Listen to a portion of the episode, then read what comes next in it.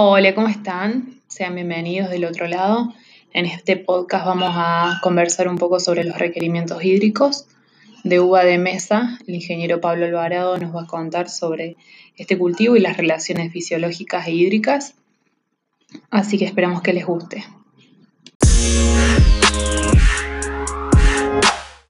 Veamos en cuanto a los requerimientos hídricos de la uva de mesa. Eh, conversando un poquito de respecto al ciclo fenológico, bueno, eh, cabe decir en forma general que la planta sin duda tiene un ciclo anual de crecimiento, ¿ya? Lo que involucra todo aquel crecimiento principal de, de vallas, raíces y obviamente el crecimiento vegetativo. Toda esta duración de los diferentes estados ya depende principalmente y está supeditado a lo que son las componentes varietales y climáticas de una zona determinada. Sin duda, el inicio parte con el proceso de inducción floral eh, e iniciación floral. La inducción y la iniciación floral, ya que sucede bastante temprano dentro del ciclo productivo, ya. Por lo tanto, esta comienza más o menos cuando se hace la formación de yemas, ya. Una vez que se inicia este proceso, se va a desarrollar en forma continua hasta el receso invernal. Por lo tanto, es sumamente importante en la medida que se va generando el desarrollo vegetativo productivo de una, par, de, una uva de mesa, continúa en forma paralela el proceso de inducción y floración, lo cual eh, puede y de hecho se ve muy afectado por los problemas hídricos. Una vez iniciada la brotación, esto genera todo un desarrollo obviamente floral y vegetativo, en forma simultánea. Y esto más o menos ocurre del orden eh, de 50 a 60 días post brotación.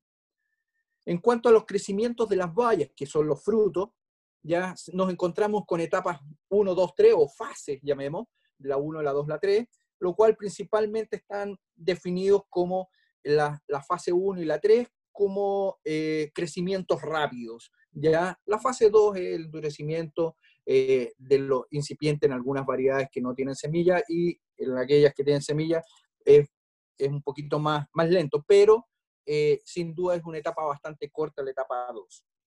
En el caso de la fase 1 o la etapa 1 del crecimiento de las bayas, que va desde floración a pinta o hasta pinta, ya sin duda corresponde a un periodo donde tenemos mucha división celular y mucha elongación celular. ¿ya?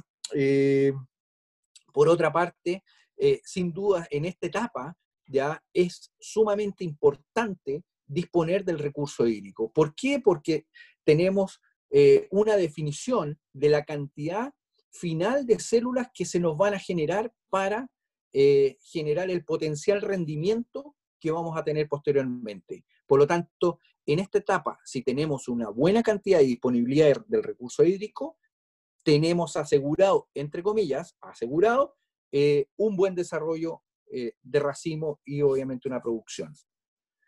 Principalmente al estado de pinta, sin duda, sin duda nos queda definido, la anterior, por favor, nos queda definido eh, entre el orden del 70 al 80% del tamaño final de la, de la uva, ¿ya? de la valla, perdón. ¿ya? Y como consejo, un déficit hídrico en esta etapa afecta directamente el calibre de las vallas sin, lamentablemente, poder recuperarlo posteriormente. Aquí vamos a ver, bueno, la etapa 2. Hicimos mención que es una etapa intermedia, de un muy corto periodo de crecimiento ya en la valla, y pasamos a la etapa 3, donde va de pinta a cosecha, en donde el proceso sin duda va a ser la elongación y el llenado de, la, de las vallas. ¿ya? Es sumamente importante durante este periodo en donde se produce esta elongación de células, ya formada en la primera fase, ya existe una importante translocación de, azúcares ya a través del floema. Es sumamente importante eso, ya que eso va a determinar eh, en el crecimiento y va a estar muy asociado al contenido hídrico que tenga la planta. Por otra parte, hay un crecimiento de raíces, ya que se empieza o se inicia alrededor de los 30 días después de brotación, siendo alcanzando su máximo del orden de los 60 días. Hay, importante mencionar que en algunas de las especies, perdón, en algunas de las variedades, ya hay un segundo crecimiento radicular que se inicia eh, o que se gestiona o se genera a partir de la cosecha. Por otra parte, eh, en cuanto al crecimiento de estas raíces, sin duda eh, su desarrollo está muy supeditado al componente genético, ya pudiendo sin duda estas ser afectado, aparte de su condición genética propiamente tal, por propiedades físicas del suelo, como son la textura, la porosidad, que es tanto considerando la macro como microporosidad existente en los suelos, la densidad aparente principalmente y obviamente eh, em, eh, va a estar supeditado a la capacidad de retención de agua que pueda disponer los suelos. Es muy importante considerar las precipitaciones invernales que te van a afectar sin duda el sistema radicular, ya porque es parte del reservorio que tiene la planta.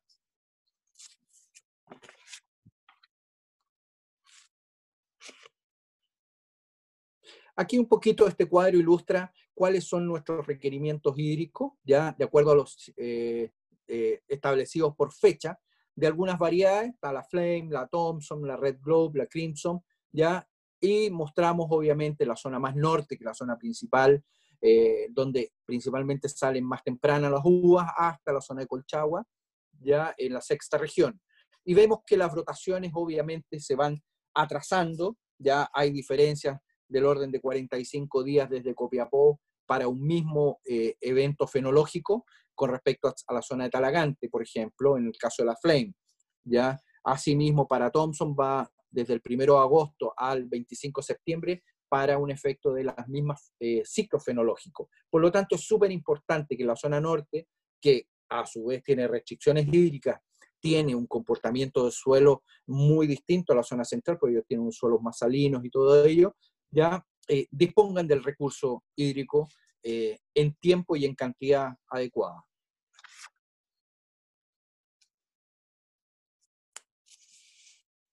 Para. Perfecto. Para entender un poquito el, comportamiento de la planta, ¿ya? es sin duda, eh, la planta hay que considerarla como una unidad conductora ¿ya? de agua entre el suelo y la atmósfera. ¿Ya? Eh, eh, es simplemente una bomba que toma el agua del suelo y la, la transmite a la atmósfera. ¿Cuál es la función principal de ello? Es la eh, regulación térmica de la planta, que eso ocurre del orden de los 95% de esa agua utilizada se transfiere a la atmósfera. ¿ya? El resto sirve para crecimiento y desarrollo propiamente tal de la planta.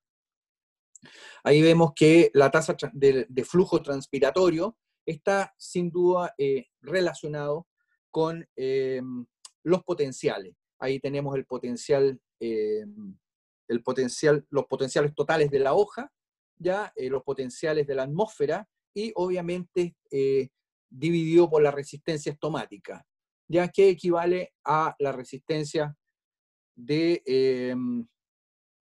em, el total de los suelos, llamemos, con respecto al potencial de la, de la hoja propiamente tal, ya dividido por el, la resistencia que tiene propiamente tal la planta en sus raíces y en la conductividad propiamente tal. Ahí en el, en, en, el cuadro inferior, en el flujo transpiratorio, hay una muestra. Habitualmente tenemos unos potenciales expresados en megapascales de resistencia. Eh, en el caso del suelo, del orden del 0,33, siendo que em, en la atmósfera nos encontramos con menos 95. Por lo tanto, sin duda esta diferencia, este incremento hace que la planta eh, bombee agua hacia la atmósfera.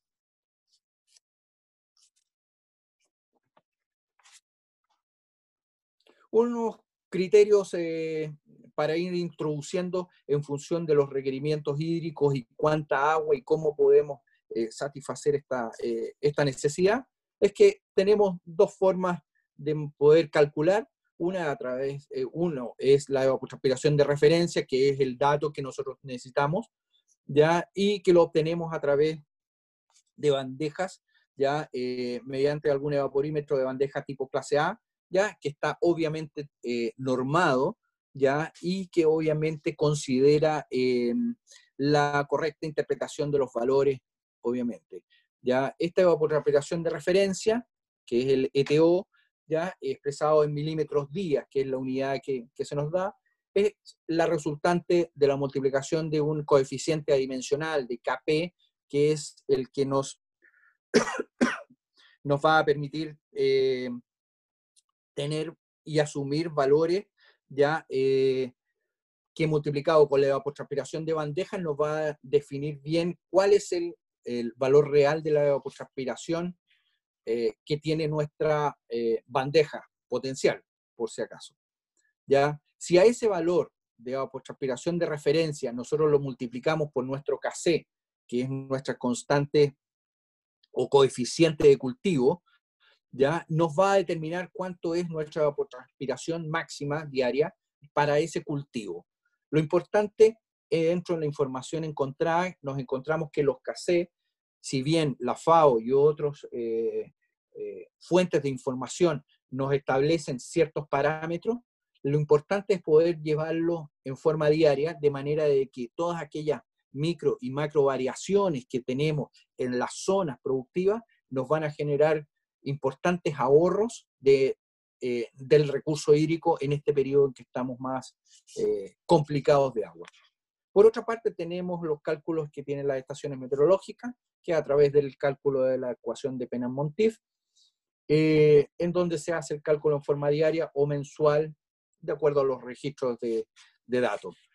Eh, ¿Qué considera? Sin duda la radiación neta, el flujo térmico, las temperaturas, la velocidad del viento, déficit de, presión de vapor y obviamente las pendientes de la curva de presión de vapor. Hemos visto que este coeficiente también eh, genera ciertas variaciones de acuerdo a los distintos estados fenológicos y en esta ilustración podemos apreciar, en el caso de la Thomson y en la Redflow, ya eh, para los distintos, desde brotación hasta caída de hoja, hemos visto un incremento del, coeficiente hasta más o menos inicio de pinta, en donde encontramos el pic de, eh, del cassette.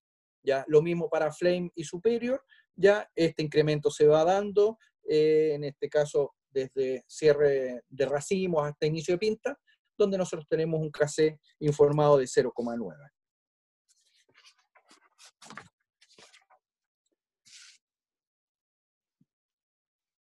Por otra parte, eh, es importante considerar o, tener claro que nuestro coeficiente cultivo refleja esas características sin duda propias de la especie vegetal, ya que afectan su consumo. Ya por eso es súper importante que eh, considerar que el valor de la evaporación que podamos obtener, ya la evaporación de referencia multiplicado por este KC, que refleja, entre, entre comillas, eh, a la especie ya en su consumo de agua y que ve afectado la, eh, se ve afectado en función de su arquitectura, su área foliar, la cantidad y el grado de apertura estomática, todos estos factores que envuelve este KC es la que nos va a permitir a nosotros tener un valor mucho más real al momento de multiplicar la evapotranspiración de referencia.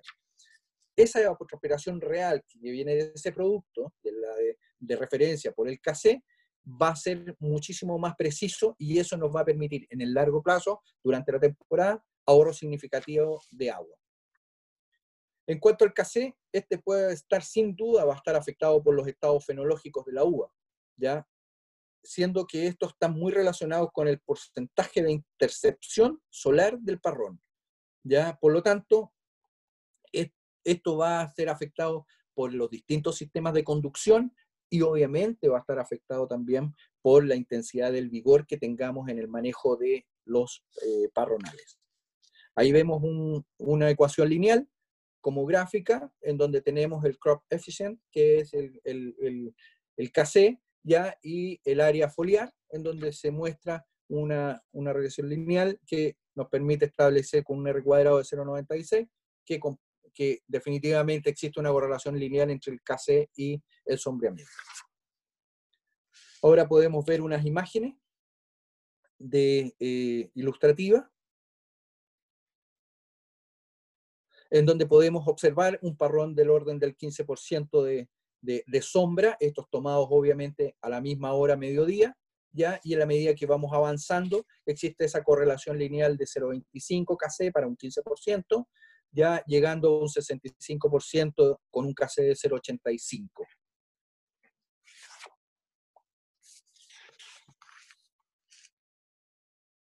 En el caso del, coeficiente, cuando ya tenemos un 75% de sombra a mediodía, vemos que el KC está llegando a 0,95 y con un 85% ya casi plenamente cubierto, tenemos del orden de un KC del 1,1.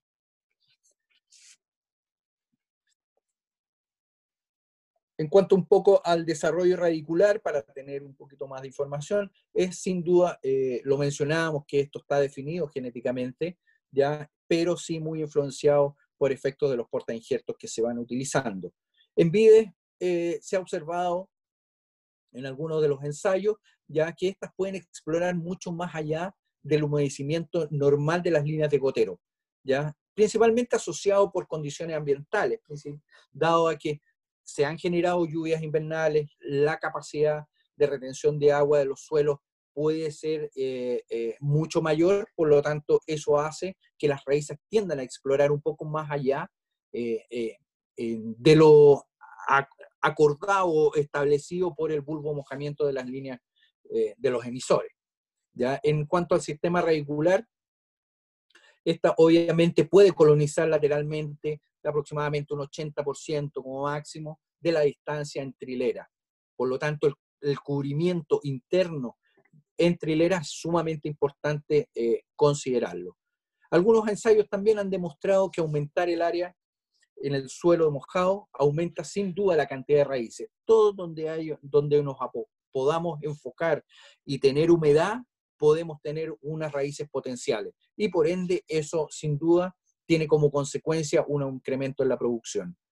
Un buen estado de desarrollo radicular, sin duda, eh, permite tener una buena y una adecuada relación agua-aire, que es sumamente importante en los suelos. Disminuir la compactación para que podamos tener más aire en el suelo, compartámoslas con el, con el agua y esto obviamente nos va a permitir incrementar rendimiento y la calidad de fruta exportable. También hemos visto la siguiente slide.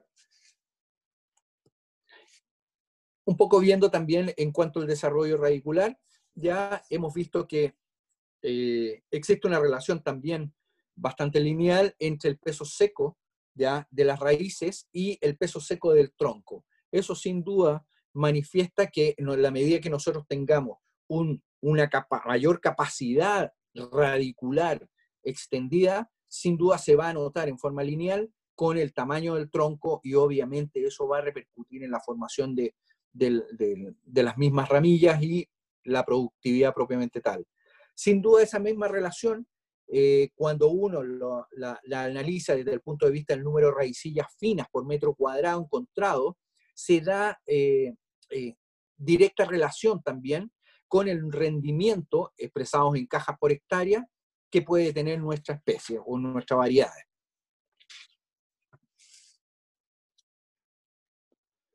Entre otros factores que pueden ir afectando, a grosso modo está la disponibilidad de agua en el suelo, sin duda eso es sumamente importante y eso lo va a analizar mi colega eh, Mariana, Marina. Ya, eh, por otra parte tenemos la temperatura, que es sumamente importante para el crecimiento y desarrollo de las raíces. La aireación, que también es muy, muy importante. Hay que considerar que la mayor de las, mayoría de las especies frutales requiere del orden del 14-15% de macroporosidad, ¿ya? Y entendiendo que los macroporos son aquellos que tienen dimensiones superiores a 50 micrones, ¿ya? Por lo tanto, es sumamente importante tener un equilibrio en lo que respecta a aire y agua, en, eh, al menos en las estratas eh, donde se concentra la mayor cantidad de raicillas. Obviamente la resistencia mecánica ya está en relación a eh, la disminución, obviamente, o perdón, el aumento de la densidad aparente, lo que me hace eh, sin duda generar problemas de compactación.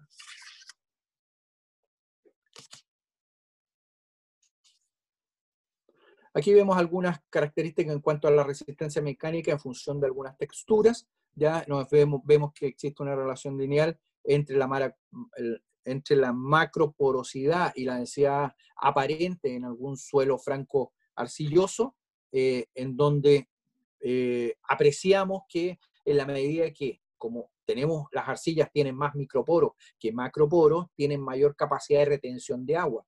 Y al tener esa retención de agua, sin duda, hace que estas arcillas o suelos más arcillosos ya eh, se genere una compactación mucho más acelerada o, mayor. No así para aquellos que son de suelo más franco-arenoso, ya en donde el desplazamiento de, propiamente tal de, la, de los puntos o la, variable analizada ya nos permite tener una densidad aparente un poco mayor, ya sin tener eh, problemas claramente de compactación. En cuanto a algunos criterios importantes a considerar dentro, que están afectados y se afectan con el tema del déficit hídrico, para mencionar algunos, bueno, si en la medida que están las plantas bien regadas, ya eh, en relación a su potencial hídrico, ya eh, en la medida que se va secando el suelo, sin duda hay un efecto en, a nivel de, de los niveles de citoquinina, de la fotosíntesis, tanto de la respiración, algunas síntesis de, de, productos a nivel de pared celular, crecimiento celular, síntesis de proteínas, bueno, todo ello, en la medida que se va generando este, esta disminución hídrica en el suelo, va a ir incrementándose eh, sin duda el efecto. En la medida que nosotros tengamos claramente un estrés mucho mayor, ya obviamente esto va a generar una acumulación de ácido abscísico, acumulación de prolina y obviamente la acumulación de soluto, que sin duda van a repercutir propiamente tal después eh, en la planta.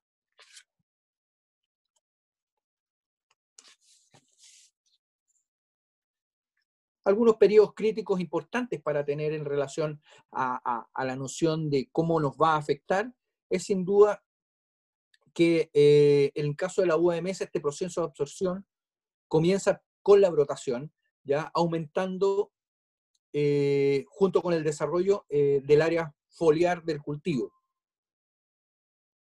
En cuanto a la brotación, al periodo entre brotación y floración, sin duda este se genera hay, o existe un bajo consumo de agua, ¿ya? el cual se almacena principalmente a nivel de suelo.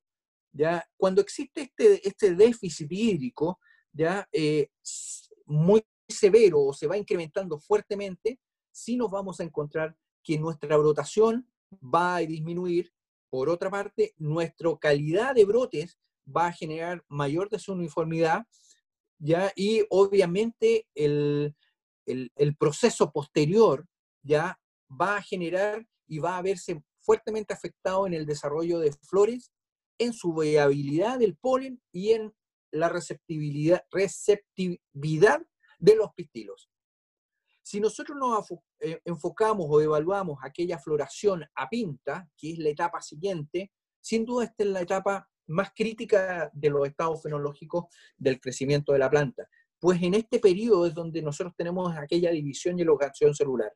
Si nosotros tenemos déficit hídrico en este periodo, seriamente vamos a hipotecar nuestra productividad. Hay que saber que durante este periodo la fruta alcanza del orden del 80% de su tamaño real. Por lo tanto, es claramente eh, en la etapa más importante en el desarrollo de la, planta y donde no nos puede faltar el agua. Ahí es donde tenemos que enfocar fuertemente nuestros esfuerzos en poder eh, tener y resguardar el recurso. Para efectos eh, del déficit hídrico en este periodo afecta sin duda el tamaño final y obviamente no es recuperable en la siguiente fase.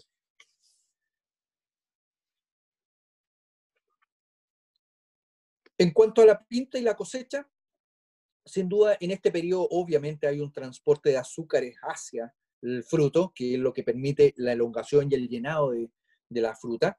¿ya? Por lo tanto, sin duda en este periodo puede existir, entre comillas, un moderado, una moderada disminución de los riegos o poder haberse afectado sin duda eh, por una escasez hídrica. Sin duda, ojalá no la tuviéramos, pero si nos toca en este periodo, bueno, podemos tratar de manejarlo reduciendo levemente un poquito el, requerimiento hídrico, sin afectar tanto eh, la productividad final. Obviamente, hay casos contrarios que el exceso de agua en este periodo sin duda va a generar un retardo en la madurez, favoreciendo enfermedades de tipo fungoso. En el caso de post cosecha a cosecha, perdón, de post cosecha caída de hoja, durante este periodo sin duda hay que ir disminuyendo los riegos. Eh, la, tendencia es poder ir disminuyendo en forma gradual hasta que lleguemos a receso, de manera de eh, no generar nuevos brotes e inducir a la planta en su receso natural.